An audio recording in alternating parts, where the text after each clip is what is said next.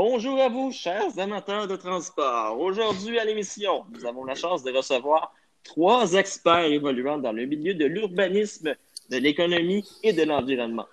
Pour discuter de quel sujet, me direz-vous? Eh bien, nul autre que le sujet de l'heure dans notre belle ville de Québec, la construction d'un troisième lien entre Québec et Lévis, qui relève d'une importance capitale en raison du nombre d'usagers de la route qui en seront impactés.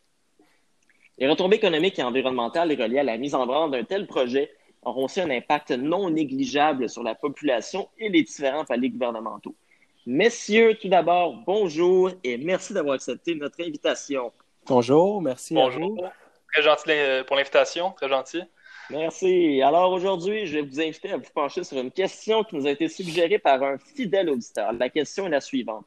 Pourquoi la création d'un troisième lien ne s'avère-t-elle pas une solution viable et réaliste pour remédier à l'engorgement ainsi qu'aux enjeux de transport dans les villes de Québec et de Lévis? Pour être en mesure de fournir une réponse éclairée à cette question, somme toute complexe, je poserai une série de questions à chaque expert qui pourra alors s'appuyer sur les propos d'autres experts pour construire son argumentation. Tout d'abord, il serait pertinent d'entendre l'argumentation de M. Miller, expert en, urbanisme, à ce sujet. Monsieur Miller, je vous invite à nous faire une brève description de votre pédigré. Oui, avec grand plaisir. Donc, je me présente, Antoine Miller. J'ai un baccalauréat en urbanisme à l'Université de Montréal et je travaille en tant qu'urbaniste depuis une trentaine d'années pour la ville de Québec.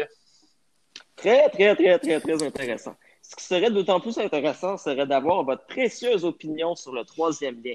Ce qui m'amène donc à vous poser ma première question. En quoi l'ajout de routes, comme ce qu'on observe à propos du troisième lien, amène davantage de congestion routière? Oui, donc euh, c'est une question très, très euh, intéressante. Donc, euh, il faut comprendre qu'il y a une croyance qui est d'ailleurs défendu par le gouvernement de la CAQ de François Legault, qui stipule qu'une augmentation de route euh, est nécessairement bénéfique pour la réduction du trafic sur nos routes. Donc, c'est partiellement vrai, cette vision des choses, car c'est vrai que à court terme, on va assister à une réduction de la congestion routière. Cependant, sur le long terme, on remarque que bien au contraire, nous allons assister à une augmentation de la congestion routière, puisque euh, c'est vraiment un principe d'offre et de demande. Euh, la demande va vraiment suivre l'offre. Donc, euh, quand les gens voient qu'il y a plusieurs nouvelles routes qui sont construites, ben, ça va les inciter à emprunter ces routes. Donc, on repart à la case départ. Et ces, informations-là sont vraiment basées sur des études sérieuses, dont une étude américaine intitulée The Fundamental Law of Road Congestion Evidence from US Cities. Donc, c'est une mmh. étude sur plusieurs villes américaines. Ils ont remarqué que 10 des infrastructures euh, euh, qui, sont construites amènent une hausse proportionnelle de la circulation après quelques mois, après quelques années. C'est sûr, c'est du cas par cas, mais c'est quand même euh, intéressant, cette étude-là.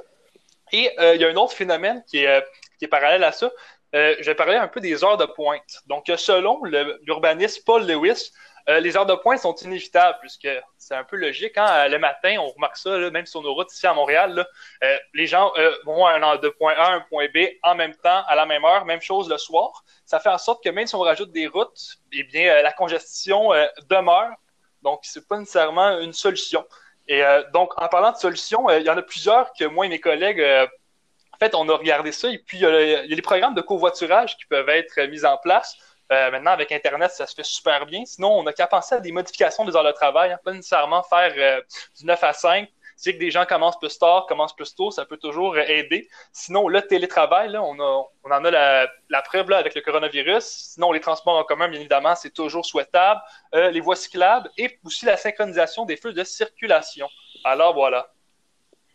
Si vous me permettez, M. Gréco, sachant que vous êtes vous-même un expert de renom, ayant complété plusieurs années d'études en océanographie et en biologie environnementale à, je crois, l'université de, si vous me permettez, Ouagadou, ou, ou comment ça, comment on prononce oui, oui. ce nom, M. Grico? C'est bien marrant tout ça, on me le dit souvent, l'université de Ouagadougou au Burkina Faso, mon cher. Merci beaucoup pour la clarification. J'aimerais vraiment vous entendre au sujet des retombées environnementales reliées au projet du troisième lien. Donc, on pourrait poser une question du genre, est-ce que la qualité de l'air et la viabilité des fonds marins pourrait s'en trouver impacté. Je trouve ça très intéressant que vous souleviez ce point-là parce que c'est vraiment. Euh, tous les aspects environnementaux sont souvent sous-évalués lors de la construction de projets quelconques dans la province de Québec. On l'a vu dans le passé avec des résidences pour personnes âgées qui n'ont pas pu être construites en raison de population de grenouilles qui en auraient été impactées. On fait un peu, on fait quand même un petit peu face au même problème euh, pour la construction du troisième lien. Euh, en réalité, euh, on se rend compte que les fonds marins pourraient être très, très impactés par la construction d'un pont ou d'un tunnel, notamment en raison des populations de bars rayés qui se trouvent dans ces environs-là. On parle surtout de la région de la baie de Beauport, qui serait donc le principal site de reproduction et d'alimentation du bar rayé, qui est une espèce de poisson assez populaire, assez consommé au Québec. Donc, forcément, c'est sûr que si on regarde un projet comme le troisième lien, les fonds marins vont en être infectés, les populations marines aussi. Deuxièmement, c'est un aspect qui est très, très facile à voir, tout ce qui est euh, hausse de gaz à effet de serre. Forcément, on construit plus de routes, donc le calcul est simple, on a plus d'automobilistes, donc conséquemment plus d'émissions de gaz à effet de serre. En 2020, où est-ce qu'on en est rendu dans notre réflexion environnementale, puis les priorités que se sont fixées les gouvernements, autant au provincial qu'au fédéral, un projet comme celui-là va complètement en l'encontre de tout ça. C'est clairement pas un projet qui est d'actualité. C'est un projet qui fait aucun sens par rapport à nos priorités environnementales. Donc, voilà ce que j'ai à dire là-dessus. Euh, maintenant, M. Pearson, avant de poser ma prochaine question, est-ce que je pourrais exiger une brève présentation de votre part, de votre pedigree? Oui, certainement, M. Gréco. Eh bien, euh, je m'appelle Andrew Pearson. Je suis économiste possédant un baccalauréat en économie et politique à l'Université de Montréal. Et je fais fréquemment des apparitions en Radio-Canada. C'est normalement le lundi et le jeudi si mon horaire ne change pas pour parler des enjeux d'actualité en économie. je suis dans, le, dans ce domaine depuis peut-être une vingtaine d'années environ. Ma foi, quel domaine intéressant. Je crois formellement que vous possédez les outils nécessaires pour répondre à ma prochaine interrogation. Elle s'articule comme suit. Comment le projet du troisième lien de Lévis pourrait créer un boom immobilier dans l'est de la rive sud et quels sont certains des impacts économiques qui y sont liés? Bon, ben c'est sûr que pour les impacts économiques, il va y avoir des répercussions économiques, puis ils vont être positifs pour les compagnies immobilières, parce qu'on sait qu'il y a un prix élevé des maisons sur la rive nord. Alors, avec le troisième lien, il y aura plusieurs personnes qui voudront acheter une nouvelle maison sur la rive sud, parce qu'on peut, on, sait que les prix vont probablement être plus bas pour favoriser justement l'achat des maisons. Donc, ça veut dire que plus le prix est bas, ben, l'achat des maisons, le nombre va augmenter. Donc, ces compagnies-là immobilières vont se faire beaucoup plus de profit. Et cette situation particulière-là, on peut la comparer avec le prolongement d'autoroute euh, Robert Bourassa qui a créé une, une situation similaire avec euh, l'immobilier à cette époque-là. Bon, avec la décision politique de la hausse des prix de la maison, c'est sûr que ça a ralenti l'expansion de la population. Cependant, là, avec le cas du troisième lien, euh, puis les, maisons moins chères qui vont apparaître, c'est sûr que le nombre de conducteurs sur la route va augmenter, puis on va juste repousser la congestion routière à plus tard. On ne réglera juste pas le problème. Cet aspect-là me fait penser au concept de l'étalement urbain. Puis comme définition, j'en ai une brève, ça se définit comme la progression des surfaces urbanisées sur la périphérie des villes de façon plus rapide que la croissance démographique. Et euh, un expert qui, supporte ce point-là, justement, ce concept-là, c'est Alain Aubu. Alain Aubu, c'est le président de la Chambre de commerce de Québec. Lui dit que, comme, mon point à moi, il n'y a aucun plan en place pour véritablement réduire la congestion à Lévis et que le troisième va juste repousser le problème euh, à plus tard. Merci pour votre réponse savamment construite, M. Pearson. Certains points que vous avez soulevés m'amènent à interroger M. Miller sur son terrain d'expertise. Comme nous le savons tous, l'opinion publique prend part au processus décisionnel dans un projet de la sorte. J'aimerais vous entendre là-dessus, M. Miller. Donc, ma question est la suivante. La demande pour un troisième lien est-elle réellement présente dans la région de Québec? Où est-ce que vous travaillez? Oui, question très intéressante. Donc, il y a plusieurs études qui ont été faites, pas nécessairement sur l'opinion publique, mais vraiment sur la fréquentation de ces euh, artères routiers-là, dont euh, une euh, qui provient de la, ville de Québec elle-même, qui a été faite en 2016, qui ont remarqué que les déplacements interrives ne sont pas majoritaires. En effet, on remarque que seulement 30% des 60 000 automobiles qui partent de Lévis vont vers la rive nord, donc 30% c'est vraiment pas énorme. Euh, également, euh, on remarque qu'en euh, fait, dans le sens inverse, il y a seulement 7100 automobilistes sur 194 300 qui vont vers la rive sud de façon quotidienne. Donc, que ce soit d'un côté ou l'autre, il n'y a pas tant de fréquentation que ça. Et maintenant, j'aimerais m'attarder aux deux ponts très importants à Québec, soit le pont de Québec et le pont Pierre-Laporte. en fait, on calcule leur achalandage depuis les dix dernières années, euh, notamment par le ministère des Transports. Et les chiffres de 2007 à 2015 nous montrent que l'achalandage est resté très stable. Et même, on remarque une diminution euh, depuis 2010.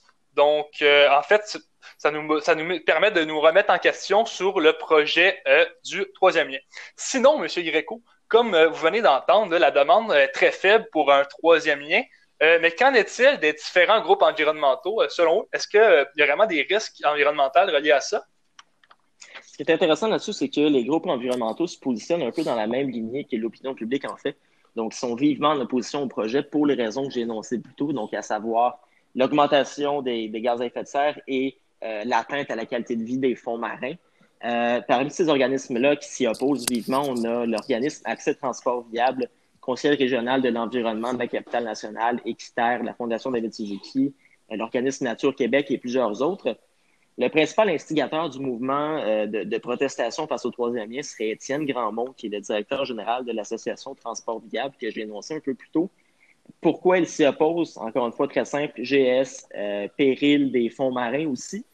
Ce qui, euh, ce qui est capable d'amener comme solution, M. Grandmont, ce serait de, davantage se concentrer sur le projet de transport en commun qui a été énoncé aussi un petit peu plus tôt lors de la présentation.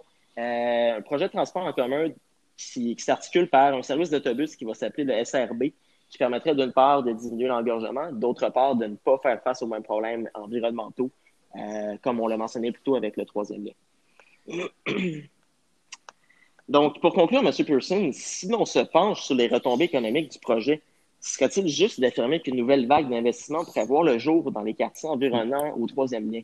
Oui, oui, il serait juste d'affirmer ça, parce que le troisième lien, ça constitue une situation favorable pour les commerçants et les entreprises qui savent que plusieurs personnes ou plusieurs conducteurs voudront probablement arrêter euh, après avoir traversé le troisième lien, parce qu'on sait que, comme tel, le troisième lien, ça amène un engouement dans la population. C'est quelque chose de, nouveau, c'est un aspect de nouveauté. Puis pour ces gens-là, ils ont l'espoir d'éviter le trafic. Il y aura plusieurs personnes qui vont se regrouper en même temps vers le troisième lien pour l'utiliser. Donc, ces commerçants-là, ces entreprises-là, sachent qu'en achetant des terrains sur la rive sud aux alentours, ils vont attirer des clients qui reviennent de la rive nord ou qui s'en vont euh, vers la rive nord le matin.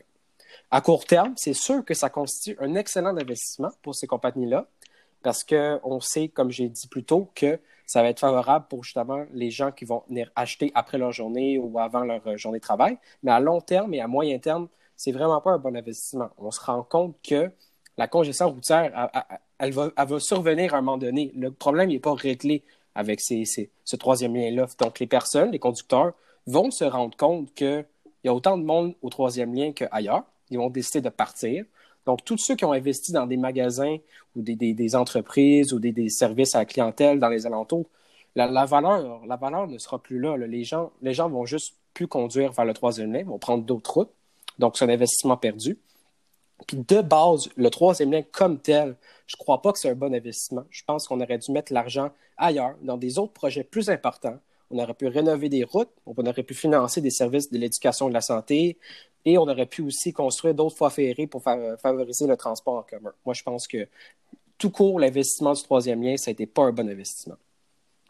Bien, merci beaucoup pour votre, votre, intervention fort pertinente, M. Pearson. Merci à vous deux, messieurs, pour votre collaboration. Merci, merci. Après, ben, merci à vous. Après vous avoir entendu sur le sujet, il nous est à présent possible de comprendre en quoi la création d'un troisième lien ne s'avère pas une solution viable et réaliste pour remédier à l'engorgement ainsi qu'aux enjeux de transport dans les villes de Québec et de Lévis. En effet, la demande pour une nouvelle route est quasi inexistante. La congestion routière serait inévitable, comme euh, dans, tous les phénomènes où on construit de nouvelles routes, et les risques environnementaux seraient énormes, sans compter le fait que le boom immobilier engendrerait nécessairement une hausse du trafic dans l'ensemble des villes de Québec et de Lévis. Donc, je vous invite à nous rejoindre la semaine prochaine, chers auditeurs, pour euh, une émission qui va être assez similaire à celle-là, qui va maintenant se pencher sur le phénomène d'élargissement des autoroutes. On a vu un exemple assez récemment aux États-Unis avec la Cary Freeway au Texas, une autoroute de 26 voies qui, paradoxalement, se trouve être l'une des autoroutes les plus congestionnées au monde. Donc, ce qu'on va essayer d'élucider ensemble la semaine prochaine, c'est pourquoi, lorsqu'on crée une route plus large et plus de congestion, on pourra alors tracer des liens avec le projet de troisième lien dans la ville.